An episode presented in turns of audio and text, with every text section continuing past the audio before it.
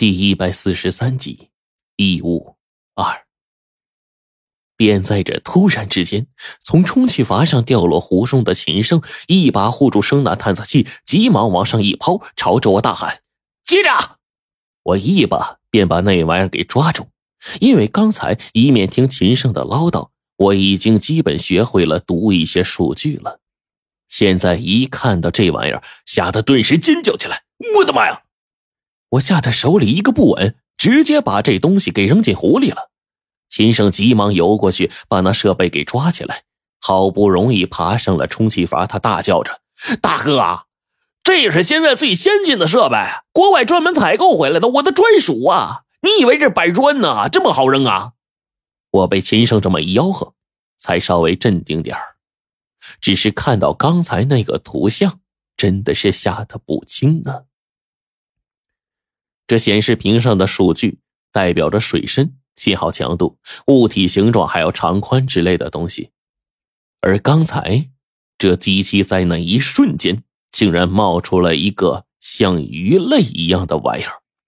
可要命的是，如果按照上面的数据显示，那东西的体长至少超过了十八米。这湖啊，可是淡水呀！怎么可能有这么大的东西啊？这都会赶上海里一头鲸鱼大小了。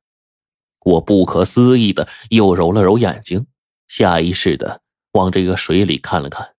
秦胜查探了一下，说：“窟窿给的数据有问题。刚才这大东西游走的位置啊，最深处应该为五十八米。待我把湖四周转一圈，然后我要考察地形。考察地形？”我就问道。哎呀，这仪器啊，可以一边探测一边扫描地形，并且记录，最后合成一幅完整的三维地图。我就可以放在电脑里，将具体情况进行标注，就可以大致了解一下这地方整体情况了，懂吗？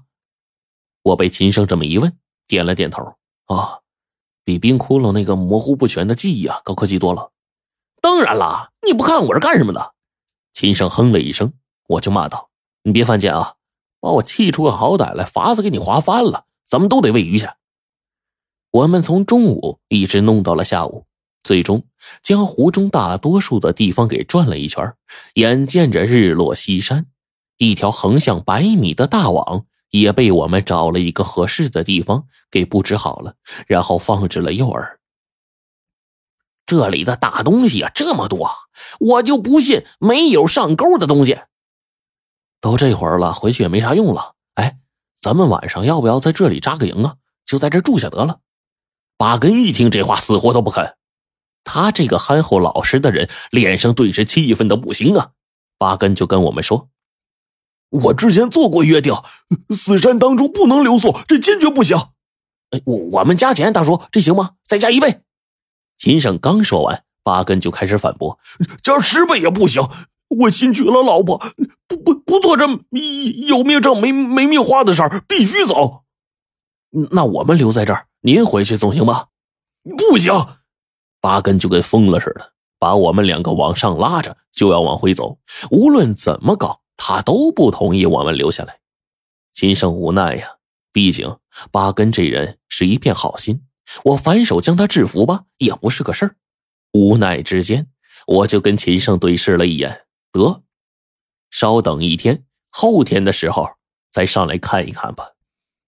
我们一路沿着山路往下，因为之前路已经被开出来了，下山又特别快。等快到我们停骆驼的位置，八根的心情啊才好一些。那山上一片高寒，下来顿时暖和多了。我们俩也不再为之前的事叹息。这个时候，八根朝着不远处吹了几声骆驼哨。可是连续几声也不见回应，八根急了，急忙往前跑去。五十米开外，我们来到了拴住骆驼的位置，竟不成想，出现了异常，三峰骆驼不见了，而在不远处的地面上，一个斗大的一颗骆驼头滚在一旁，地上全都是血迹呀！那三峰骆驼就此死去了。我和秦胜这才意识到死山深处的危险。仅仅是边缘地带，便死了骆驼，而我们今晚要是留在这个黑冰大峡谷的前面的话，那这水中的诡异、山里恐怖，说不定还有什么在等着我们呢。而更要命的是什么呢？这四周没有一点的痕迹，骆驼全都被杀了，然后活吞了，偏偏我们连一点东西留下的痕迹都看不见。八根直接咯嘣一声就给跪下了，泪流满面的，但是却不是愤怒的大嚎，而是感恩似的，冲着这死山深处磕头，并且还喊道：“多谢明神开恩，放我离去！多谢明神开恩。”不多时，我跟秦胜啊架上八根就赶紧往山下跑啊。等回到了俄日布盖苏木乡的招待所，已经是深夜了。八根一上来就面色惶恐的跟着代号 C 说什么，结了工钱便走了。我们知道啊，这一次的死山之行把这老实人给吓懵了，估计下次叫他跟我们去，他也不会去了。代号 C 和冰窟窿他们听我们把这些话说完，一个个脸上都是变了色了。旁边的吴志深还有刘清风一听那湖底的恐怖东西，不由得睁大了眼睛。一副不可思议的模样。晚上，秦胜把仪器里的东西发到了电脑上，然后半个多小时后，一幅较为完整的黑冰大峡谷的地势分布图啊就出来了。这个湖里面有很多暗坑，暗坑很深，因此这湖中最深的水位甚至已经达到了七十米。但除去暗坑之外，其余一切都是比较正常的。而我发现了一个惊奇的现象，把这个平面图给它调出来，我一看这些暗坑之间的排列形状，赫然发现，这是一个百子开花的穴位。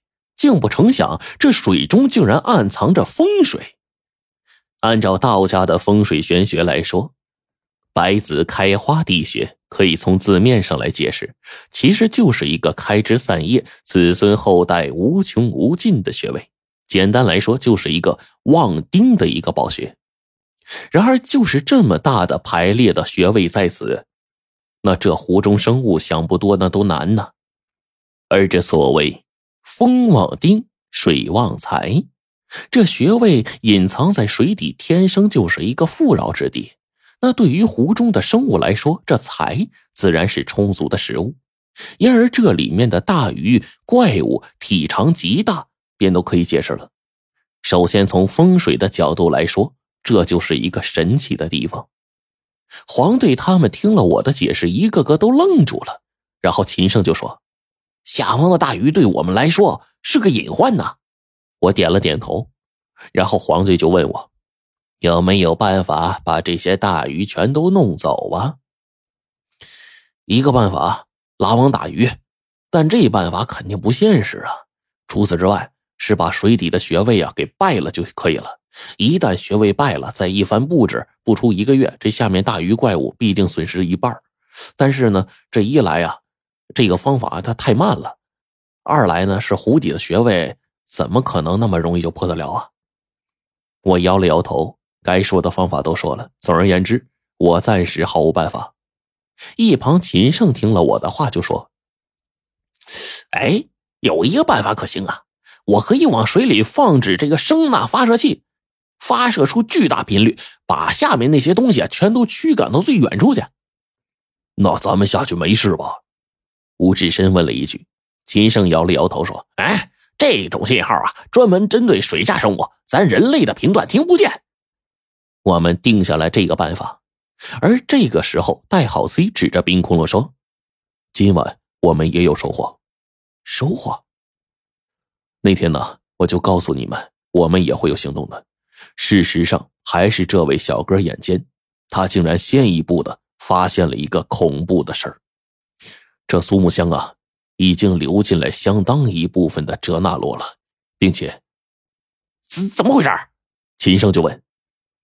他们竟然借宿在一些牧民的家里，你们想，这些牧民见到哲那罗还继续收养他们，这说明什么？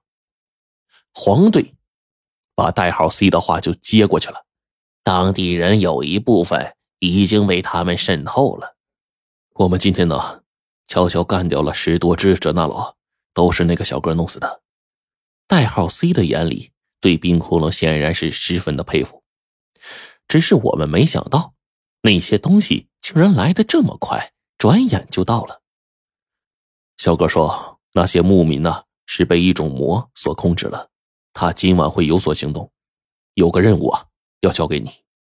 代号 C 一说我就懂了，驱魔，对，没问题，只是我需要材料：鸡血、黄纸、毛笔、五色纸，还有干草。我说完，代号 C 就点头说：“我去办。”晚上，我跟秦胜没怎么睡。到了凌晨，大概两点左右，在一处空荡的矮山背后，冰骷髅他们一行人飞奔了过来。五指身左右肩膀各扛着一个人，转瞬间，八个当地的牧民就被扛过来了，而且是早已经啊被打昏在地了。我一看。这些家伙的双眉发绿，神魂飘渺，一看就是被摄魂魔物啊挤出魂魄，暂时控制了。当下赶紧做法，把这些魔头暂时给压制了，将那些被挤出去魂魄的牧民的魂啊给招回来，再打入到身体，把魔头呢从他们体内给逼出去。等做完这一切，已经快到早上天亮了。我长吁了一口气，坐在一旁浑身大汗。而把人背回来之后便消失的冰窟窿，这个时候也回来了。我从他手里看到一个东西，是一枚巴掌大小的绿色鳞片，上面花纹古朴，像是一圈一圈的水波纹一样。鳞片上晶莹剔透，就像美玉一般。这东西啊，一道鳞片跟个巴掌差不多。我就问你这事儿。腾蛇的鳞，冰窟窿一句话，我们所有人都瞪大了眼睛看过去，便听到了从后面赶来的代号 C 说：“鳞片很新，刚刚脱落，他就在附近。”秦胜的注意力并未完全的放在那里，他就问：“还有别的收获吗？”击毙了三十多只哲那罗，这只是我们现在发现的，还有还有两只逃走了。代号 C 话音到这里就结束了。只剩下冰窟窿淡淡的看着鳞片，数着上面波纹上的轨迹。